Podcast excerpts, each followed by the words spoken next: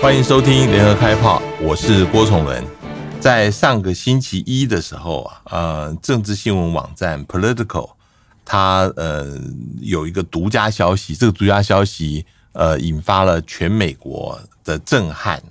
就是它披露了一个多数意见呃书的，虽然是一个草案一个 draft 啊，但是里面显示有五比四呃这样子多数的最高法院美国最高法院的法官。呃，认定这个呃堕胎合法的案子，这个判例 Roe versus Wade，呃，这个是无效违宪的哈。那我今天呃特别想请教那个政大呃国安中心的严振声教授，跟我们来谈，呃，这个事情为什么在美国引起这么大的一个震撼？那这个判新的一个判决，它的呃长远的影响在哪里？呃，严教授，欢迎来到郭崇伦会客室。好，主持人好啊，各位听众大家好。当然，就说这样的一个案子啊，确实是让美国人，就是说呃，第一个可能判决的结果不见得会让大家觉得惊讶，因为保守派阵营已经是占了绝对多数了嘛，哈。那即使今天最高法院我们讲说大法官首席大法官 John Roberts 他。最近有一些是常常会跑到自由派这边，那也只有还是四票而已了啊。所以这个结果，如果是真的是这样子判例出来啊，五比四，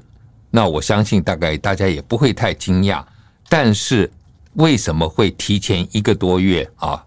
就已经把这个算是我们讲说走走漏出来这个消息啊？那而且还是像不像过去啊？过去我们看到有的时候会有一些记者。啊，或者媒体会猜测结果，嗯。啊，甚至呢会铺露，包括像刚才你提到 Roe versus Wade，他们会讨论说，哦，他说其实大法官在辩论的时候，心里头天人交战，嗯啊，他们会会讲一些那个里头内部的一些这种感觉，但是没有人会把结果就已经告诉你，有些说会赢啊，那但是这个不仅是结果公布了，而且还。嘎巴九十八页啊 的这个判决的，虽然说是草案，可是你看他那个样子，就是我们一般的判决书了。好，我我我这边先打个岔，我想请教严教授，就是说原来大家有不同的猜测哈，比如说有人可能讲说，呃，究竟这个婴儿，呃，他能不能离开母体以后？能够存活，呃，我们应该从几周起算？对对对，这个在每个州的它的呃这个堕胎法律都不大一样，所以有人讲说最高法院可能是根据这一个呃来做一个斟酌，就是是一个缓进的，是一个逐渐的呃来改变的。但是 a little 的那个多数意见书里面是整个认为这个 Roe versus Wade 之前的判决啊。是根本是不合宪的，因为他说在宪法里面根本就没有提到堕胎这个事情。对，那如果是这样子的话，这个他的他的更改的程度是非常大的。你能不能先先谈一下这个问题？哦，这个问题哦，因为我们这样讲好了，美国 Roe versus Wade 它的法源基础，刚才你讲了，Alito 上面在宪法里头说宪法里头没有这个权益啊啊，但是宪法里头有新闻自由，有言论也言论自由。有集会自由，这一些宗教自由。那好，我们看这个宪法，他们所根据的这是一个叫做隐私权。但是你宪法里头找不到这个字，privacy，没有这个是，没有这个隐私权。但是呢，当时这些最高法院大法官在一九六零年代开始啊，就把它串起来，一个什么东西串起来，就把这个言论自由啊。这个一个个人的言论自由，第二宪法第三条修正案的里头的提到的这个征修条文提到说，你不能把这个军人就随便，就是强占强征民宅，因为我们有我们的隐私嘛，不能随便进来。那第四条也提到，我们举个例子，他说你假如要来搜索我的家，你要有搜要要有传要有搜索票嘛啊，这些东西。那这一些东西，他说再加上其他第九啊，这个宪法第九条增修条文里头讲到的是说，呃，嗯嗯，任何这个没有规定的权利啊，给政府的都是就是保留给民众跟州啊。那好了，他就创就说由由这些东西就创造出一个隐私权。所以第一个提到隐私权是提到就是说，呃，个人可以选择用避孕措施啊。以前有，居然他管到，你看管到避孕措施，嗯嗯，那这个他就用隐私权来取代了。取代之后，当然 Roe versus Wade 后来也用。但是如果今天他把这个隐私权，他说宪法没有这个隐私权的规定，嗯，拿掉的话，好了。那我们不要讲说避孕这个事情，可能大家还觉得说这大概不会管到你这个家里头的嘛，因为这个是避孕嘛。嗯。但是后续哦，包括当年 Virginia 那个也是有隐私权，异族通婚。嗯嗯嗯。哇，这个大了。啊，这个这个当然，我想现在现在也没有人敢禁止啊。好，那这个没有问题。堕胎这个没有了，那下面就是碰到这个同性恋的，本来是同性恋，只是。啊，第一个引用的那个时候，Lawrence versus Texas，那个时候还只是一个我们讲说，呃，同性恋有同性恋的权益。哎，后续 Obergefell 这个 Oberg 呃 Obergefell，他就变成是说同性恋婚姻合法。啊，那这一些可能因为没有没有说在宪法里头有规定啊，你们说这是隐私，对不起，全部可能。一起都会被修正掉，嗯但事实上也不是说今天美国人就没有权利，没有取得堕胎的权利或者其他权利，只是各州的规定会不一样。嗯嗯，啊，又回到了 Roe versus Wade 之前。之前，美国是一个联邦制度，所以呢，当时为什么会有这个 Roe versus Wade，就是因为今天富人在德州怀孕，在其他的比较保守的州怀孕的话，你要堕胎要到。合法堕胎合法的州才能去，那就是要增加你的成本啊！你要出去，嗯，可能你的工作会受到影响，什么等等啊。那需要堕胎，有的时候是一些弱势的族群，那这就会增加他们的这个成本很多，嗯，而且也不安全。如果就在就近，那没现在已经没有，就比如说在南方的州，很多这些我们讲说 Planned Parenthood 啊，这些这个帮忙妇女堕胎的这些。机构已经人质越来越少，合法的也越来越少，那会不会又变成走向我们在台湾叫做密医嘛？啊，就是嗯嗯，就是后向的这些医生来做。那这个大概是美国人最关心的。嗯，就说你现在看美国大概有二十几个州啊，在南部，在这个落基山脉这些比较保守的州，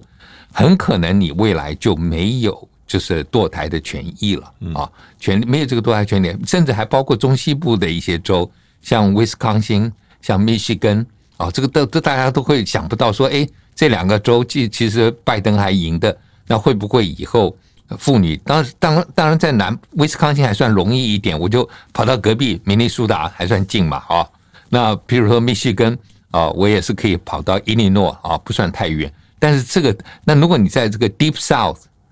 很难呢，要 travel 很远呢。所以这样子情况会不会变成每一周每一周，它就越来越跟呃另外比较 liberal 州，呃大家越来越走两极化。比如有的州它就是呃禁止堕胎，他禁止同性婚姻，甚至他支持枪支合法拥有的这种权利，就是跟比较 liberal 州是完全反对。我觉得当然会非常差距很大的啊。所以今天我还看了一个访问啊。就是访问密西西比州的州长，他说：“万一，假如你们今天按照这样通过之后，不仅堕胎没不肯不准啊，那他说，甚至我今天如果是被强暴的，嗯啊，就是家里头乱伦之下啊怀孕的都不行，嗯，没错啊。然后呢，我这个婴儿我在肚子里头老早就看出来是一个畸形儿，嗯啊，而且可能一生住母体就会死，嗯嗯嗯嗯，那我还要不？”还要怀孕吗？还要继续怀这样子一个一生住母体，就会因为缺氧而死掉。嗯，不准多。嗯啊，然后那个州长啊，嗯，哇，你会吓到他，听了他讲，他说，可这个他说乱伦的话，这种这种大概 case 啊，只有百分之一。嗯，他说我们要看是大多数。嗯嗯啊，然后畸形的这个他说更少。嗯啊，所以他要看大。那我觉得这样子的话啊。就会让很多妇女觉得说，哇，我今天连这样的一个，你记得吗？我们讲说，啊，堕胎主张有堕胎权利，他们的妇女，他们讲的是 right to choice，对不对？一个是 right to life 啊，一个是啊生命权，一个是就是选择权，一点选择都没有了。那变成我，但是你可以选择搬到别的州了。那我觉得这个是对美国的妇女来讲。是一个很大的一个挑战，而且不仅是如此啊，就说这个意见的看法其实是。大概在美国的民意里头，是超过七成以上的是支持有这个权利，支持有堕胎权利的。呃，那你这个最高法院，嗯、当然我们不说他一定要遵照多数的民意，嗯、但是确实啊，对这个妇女来讲啊，啊，我觉得你应该是说你要取得堕胎。他我我我我了解保守派的想法，嗯，就是当你这个堕胎这个是随随处可以做的，那。大部分的很多的会去堕胎的妇女，她在事前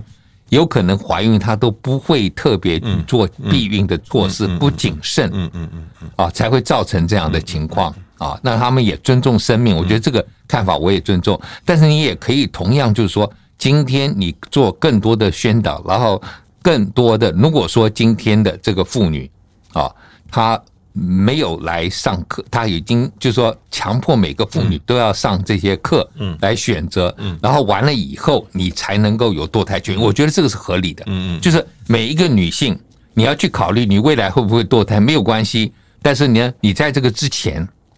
可能你在结婚或者你在高中的时候就规定要上这个课，嗯，了解这个程序，等于是你走知道知知道这个程序，知道怎么样，然后呢也不能够马上做决定啊。我觉得，或者征得，譬如说父母亲或另外一半的同意等等，总要总是有一些。但是他现在是一笔完全抹掉的话，嗯，我觉得这个大概对妇女是很难接受。就是你可以现说一些啊，但是有一些，包括像密西西比很多，哎，六周之后就不就是说不能了。但是问题是没有人知道，哎，对对，对不对？对，我我我通常我们怀孕怀没有那么快，不是，他是怀孕，他是怎么算？他不是说你今天。他是你，你月经停了，你说是怀孕了，开始对不对？嗯，但我月经停完之后，可能我马上就怀孕了，嗯，所以到下一次的时候，哎，我晚了一个礼拜，我觉得可能是晚了，结果已经怀孕了，嗯嗯，那就已经不行了。我觉得这个太晚，你很多的决定都没办法做。嗯，我们现在呃谈到这一次堕胎呃这个这一次的判决，Roe vs Wade 会被推翻的可能，这有两半，有一半是直接牵涉到。妇女的呃人身的权利，但是另外一半牵涉到最高法院的这个泄露这个事情哈。呃，首先我想请教严教授，你觉得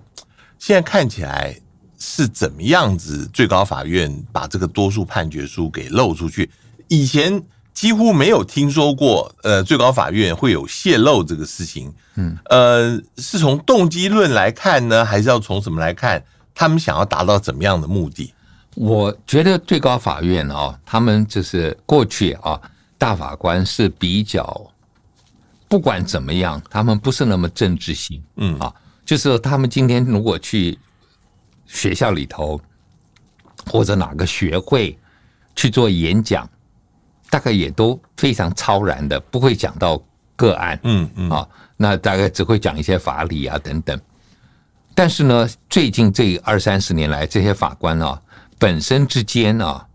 这个关系除了我们最近看那个过世的这个 Ginsburg 啊，跟之前跟 Scalia 算是两个完全对立的，但是还是有有交集的啊，有交集就好，还是可以来往的。那现在看起来，我们有也也看过 Scalia，，他会啊就用在意见当中啊去嘲笑嗯其他法官说你们前后不一致啊等等啊，但是呢，大概大家都有一种比较。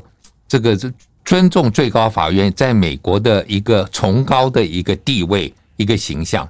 但现在看起来，他们彼此之间这个意识形态啊，已经开始有些政治化了。嗯，那我觉得有意识形态没有关系，你你写的非常 consistent，你永远都是这个判决。嗯嗯嗯，那我觉得这也很也没有问题啊。嗯，就这是我根据我的认知，嗯啊，他们你说这个做法条主义也好，或者说。原始的这个认知，我觉得这些都可以啊，original understanding，我觉得也可以。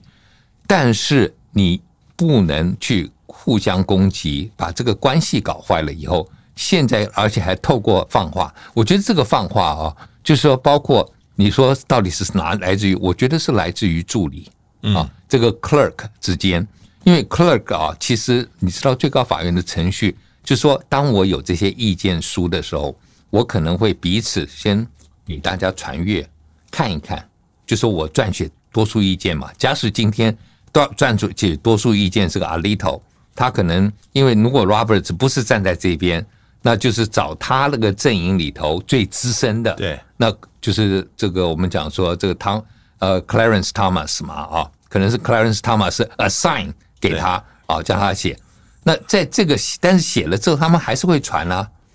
传来给大家看，就是说，所以，我打上，现在这一次出来这个文件上面是写 first draft，嗯，而且是 a little 来执笔，对对，说是这个多数意见书，把支持这一次呃把这个 Roe vs Wade 驳掉的呃大概有五位大法官的意见，所以你觉得大概是在什么样子的阶段？现在，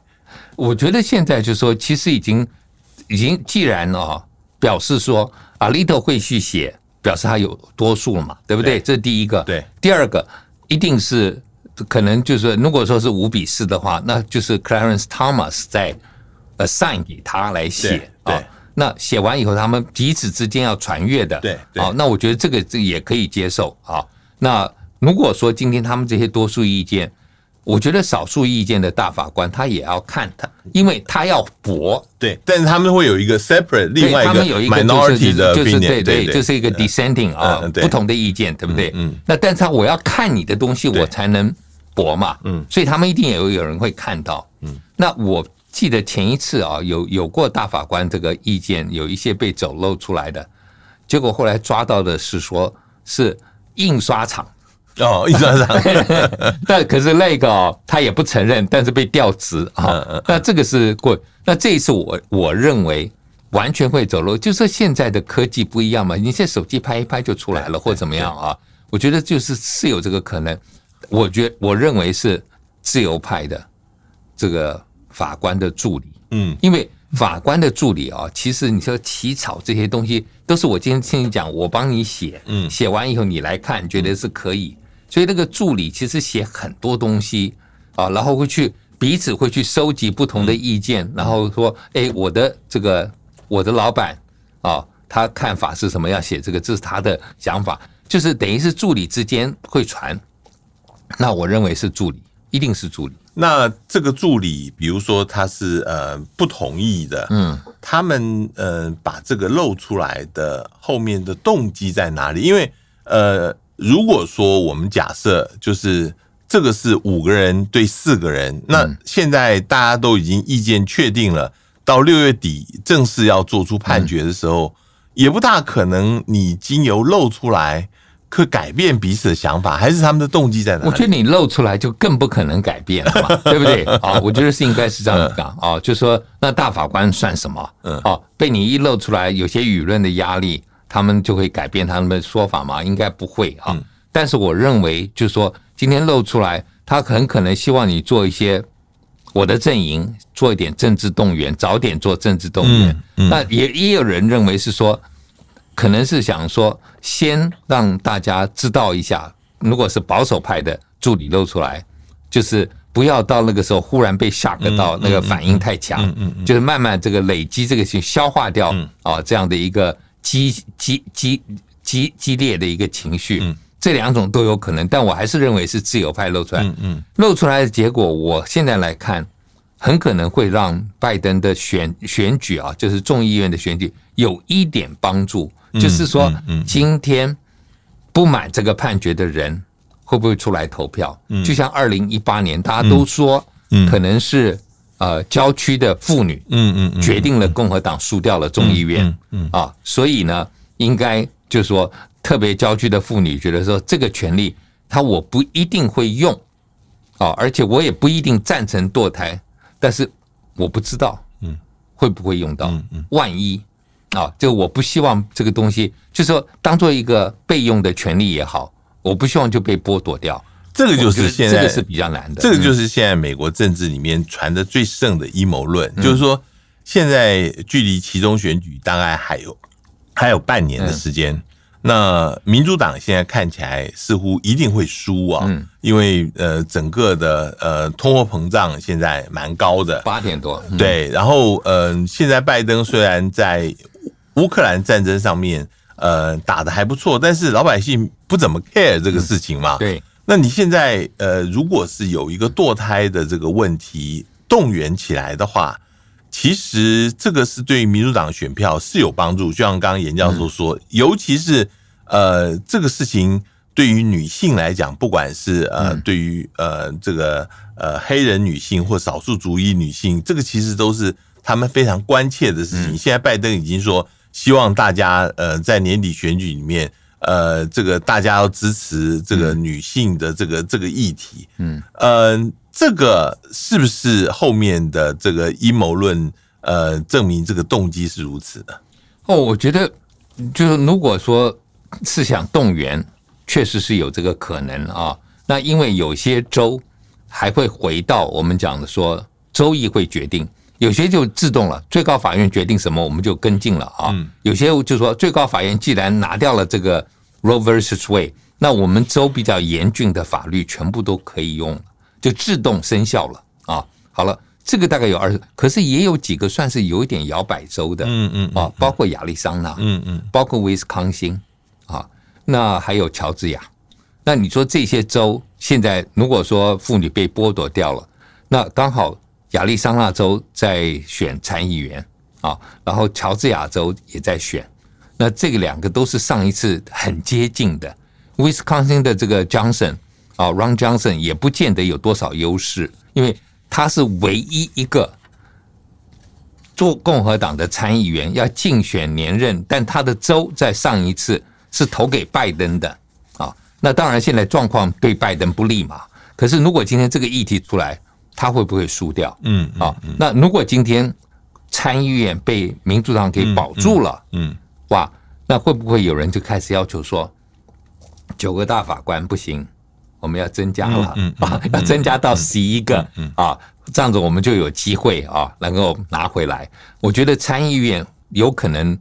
民主党如果按照这样的情势，万一动员起来，他万一保住了，他会不会往这个方向推？嗯，那然后希望能够再度拿回来。那我觉得这个是可能另外一种，就是如果今天。啊，Alito 讲的说宪法没有这个权，嗯，会不会有人开始动员？干脆我搞一个制宪会议，宪法修正案，宪法修正案，宪法修正案在参议院不会过，嗯，因为他你需如果说需要三分之二多数，可能很难。但是我可以有用另外一条，有两种修宪，一种是人民搞这个制宪的这个就修宪的这个会议啊。那如果说这样子的话，那会不会动员足够的人民？不一定会改。但是他说，我就是希望在宪法里头加上隐私权，我也不讲堕胎，也不讲什么别的东西，但一个隐私权我涵盖，因为你现在 Alito 就是说没有隐私权嘛，那我就把隐私权加进。哎，隐私权这个名字起来，其实听起来不是堕胎权哦，嗯，不是同性恋权益哦，不是什么异族通婚哦，我就是一个隐私权。你既然讲的是隐私权，我就改改宪法嘛，嗯，这也是一个可能。我们刚刚讲的是这个是民主党这边的，但是呃，所以就是在民主党呃，现在美国的这个讨论里面很特别，就是民主党啊，他们并不呃谴责呃把这一次这个多数判决书泄露出来的人啊，他们主要是谈后面这个事情对于美国现在的社会的冲击太大了，但是共和党就就是严正的在谴责。把这个事情露出来的人认为这个呃，这是对最高法院独立性的一个很大的一个呃冲击啊。嗯，那呃，从共和党这边的角度来看，他们会怎么样来考虑这个整整个政治上的一些相关效应呢？我觉得共对共和党来讲啊，这个议题只有巩固它的基本盘很有用。嗯啊，它南方各州啊等等啊，然后传统的这个。这个福音派的这个信仰的啊，但是我觉得这个是不没有办法让他扩张，是。他的这个这个这个票源啊，反而是他有一些我们知道，就是其实共和共和党里头也有很多是支持有堕胎权益，特别是妇女啊，是。呃，所以这个是一个议题，共和党不太容易赢，嗯。啊，但是他可以说我还给各州，但是你看各州啊，如果今天的条例。是可以限缩一些权益，我觉得这个是我我我认为是可以的。嗯嗯。但是你今天像我今天刚刚讲的密西西比这个州长讲的这些话，嗯嗯，大概也很多人也听不进去。嗯嗯。啊，就是如果你是被强暴的，你如果你是乱伦的，你还得生下这个孩子，我觉得这个大概真的是很难接受的哈。嗯。所以共和党要怎么样能够呃说服，就说这个是让各这这共和党当时就像十九世纪的民主党讲到蓄奴的问题啊，民主党那个时候在南方是支持蓄奴，共和党在北方是不支持蓄奴。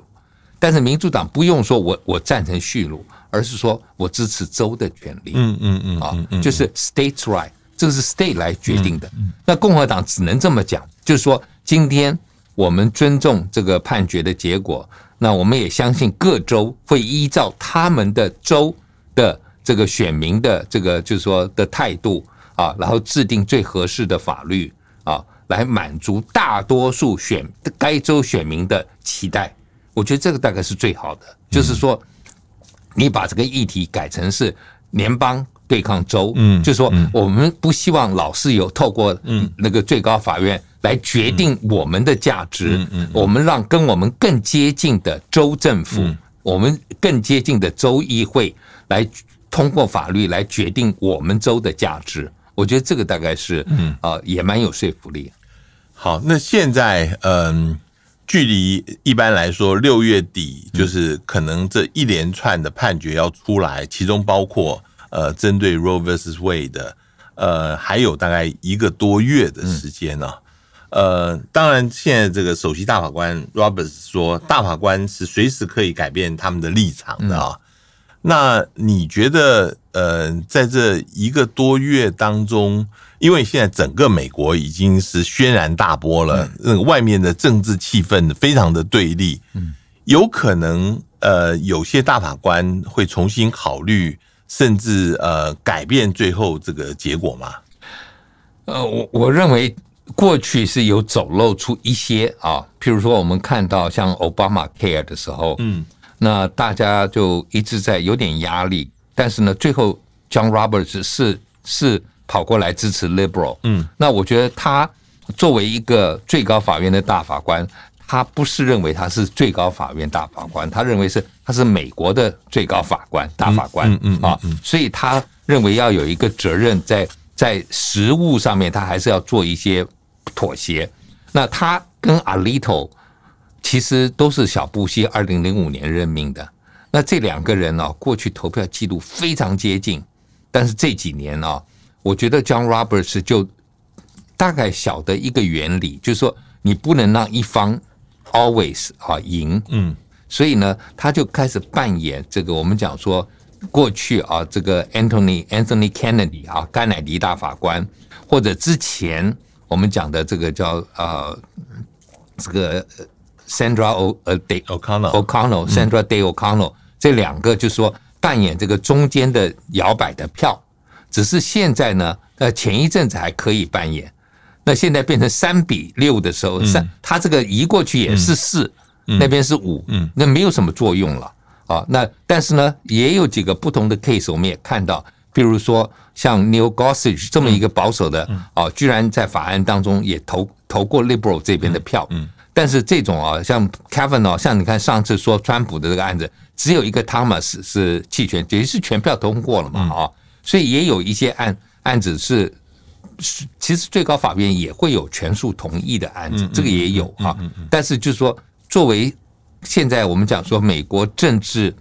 呃政党的极化 （polarization） 啊，这个政党两党的极化也到了最高法院了啊。那最高法院也蛮极化的，所以 John Roberts 希望呢，就是作为一个 bridge 啊，来来来 command 这个啊，带领这样的一个。啊，这个机构算是在美国来讲，如果你什么机构都不信任，你最高法院应该还比较有信任。可现在这个信任度也低下来了，嗯，所以我觉得这个是呃，John Roberts 一直希望的，就是说我本来就觉得最高法院已经在，就是说呃，威信啊已经受到了挑战，结果又爆发了这样的一个泄，算是泄露案子，这个走光了啊，先出来了，那觉得美国。对对，最高法院其实不是好事，对，所以我认为不应该是从他的办公室出来的，嗯，一定是别的人。那他是这么在意最高法院的形象的人，那这个案子其实对最高法院形象很很是一个蛮大的伤害。呃，就是刚刚你说的，现在这一次大概最大的受害者是最高法院了。对，那嗯，现在已经开始有一些讨论，就是。怎么样子呃，能够呃改革最高法院，让他能够重新获得民众的信任，嗯，让他不要跟外面的民意脱节太多。有有一个说法就是刚刚你曾经讲的，呃，增加他的人数啊，呃，这个如果哪一方面呃从九个人是不是能够增加到十一个人？另外还有讲说要限制呃。他他应该采取有任期制，呃，就像台湾现在的呃，我们的大法官其实他是有任期制的，你到了任期你就下来，你不能够永远担任。呃，这些想法对于最高法院他的判决会不会能够用这个方式来以昭公信啊？那嗯，这个事情呃要怎么样子嗯才能够让最高法院能够重新获得大家的信赖？我觉得第一个啊，就是如果刚才我提到民主党赢得的多数，那大家对这个议题还是很在意，要追打的话，参议院多数，他会不会真的由参议院出面来增加啊大法官的人数？因为现在目前都是没有呃法律限制，没有只是一个惯例。哎，对对，就是这个这个不是宪法里头说设大法官多少人，对不对？对没有啊，那所以他呃罗斯福总统。也曾经在新政的时候威胁过，他说：“我要 pack the court，哦，我要增加人数，因为你们这些保守大法官一直让我这个推出的新政啊，一直说 unconstitutional 啊，呃，与宪法抵触什么等等啊。那我觉得这个时候，那个时候他威胁过，那后来就到最后，大法官方面好像也觉得说需要有一些妥协，因为当时的这个。”我们讲经济大萧条的情况之下，后来妥协一下就没有这个事了。那现在如果今天要推，我觉得是说，第一个你要威胁说我增加，大概他不这些大法官也不会理你，所以你一定要做的话，就只能去增加。但增加的这个争议性很大，就是说你开了一个先例以后，别人可能以后如果共和党他变成多数，他也要再增加到十三个怎么办？对对，这这这也很麻烦啊。然后。第二个就是讲年龄的限制啊，或者说任期是不是有一个任期制？我我打个岔，就是之前那个民主党真的也很担心，他有一个大法官年龄太大了哈，嗯，他可能已经没有办法，如果突然死在任上，就死在共和党的总统任上，那怎么办？所以赶快要他听，他是据说是被逼退休的。对对对，我觉得我觉得这个 Stephen Breyer 啊。Stephen Breyer 他当然是克林顿任命的，不过这一次他还是有参与这一次的 ruling，对，那他也不过接近三十年，那还有比他更资深的嘛？Thomas 比他更资深，但 Thomas 任命的时候年纪轻，四十岁，四十一岁啊，所以呃，我们也过去有看到有些大法官呢是年纪大了，他真的觉得不行，我就退了啊。那像包括 Central Day O'Connell 都是，他其实那个时候退的时候。他人还可以，但他要照顾他先生，就退了。但是有一些啊，真的是就就是做到死，他就是不讲啊。包括我们看到 Ruth Bader 啊，Ginsburg，Ginsburg 就是他太喜欢这个工作，他不愿意退。大家都觉得你年纪很大，又有癌症，身体又不好。为什么奥巴马当总统，你最后之前你为什么不退，保住这个位置？结果最后你你觉得你给撑过川普，就差这么几个月，对不对？结果被补了一个保守派的，整个这个这个整个这个呃平 最高法院的这个平衡 balance 就改变了嘛啊，所以有人会逼退。这个 Stephen Breyer 可能也是担心说哇，万一这个这个我们这样讲好了说。呃，拜登你还有两年多任期，啊，他还是可以任命大法官。可是参议院要是今年暑假下半年不保，那就没有了。所以赶快他退了，让参议院还是民主党多数的时候可以通过一个。你看最后的结果，其实那个投票非常的接近啊，那就是表示说现在投票已经不会像过去什么。啊，只有几个反对的啊，大部分都就说你只要人格没有问题，什么没有问题啊，所以即使你的立场不一样也就算了啊。但是现在不是，他们因为很多人过去认为说这是总统的 prerogative 嘛啊，那没什么问题。那现在你看起来就是一个最高法院的的大法官同意票要超过六十五票，我觉得都很难啊，非常的难。所以这个是呃，你说要，但是我认为说任期的话，如果有任期制，那会不会他还希望就是不，如果不是 lifetime，他的这个，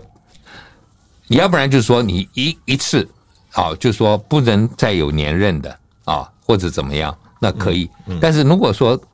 要有连任的话，那大家会觉得他他的独立性就值得怀疑。是啊，就像我们台湾一样，我们台湾大法官好像是一看起来就是九年嘛，但是有哎也有人回来做了，嗯啊，所以这个东西就很麻烦。那如果是有这个任期的保障，就是说我可以做到什么？我们过去也看到不少法官，到最后他的这个立场可以改变的，他无所谓，他不怕的。嗯，那那我觉得这个是很重要的。就是说，即使今天是你任命我，我的立场可以跟你不一样，到最后啊，我们看到九零八零年代、七零年代很多这样的情形，但现在大概就不会有这个情况。嗯。所以这一次，呃，这个泄露的事情暴露了非常多的问题，呃，这个可能要确定，呃，可能还要到六月底的时候，呃，我们看到这个事情，呃，会怎么样子延续，甚至会到其中选举，它的政治效果都还是在的。哦，我觉得民主党等于找到一个救生圈 啊，就是说可以稍微动员一下。那但是呢？还是要我我我看了一些报道，讲民民主党的这些众议员啊，或怎么要选竞选连任，当然知道这个议题可以用，但是他们还是觉得你通货膨胀这个才是一个大问题，经济还是最大问题啊，所以你也不能逃避经济，但这个议题对他们有加分。是，嗯，非常谢谢呃严教授今天跟我们来谈这个事情，谢谢，也谢谢各位听众收听，我们下次见。上网搜寻 VIP 大 U 点 .com 到联合报数位版，看更多精彩的报道。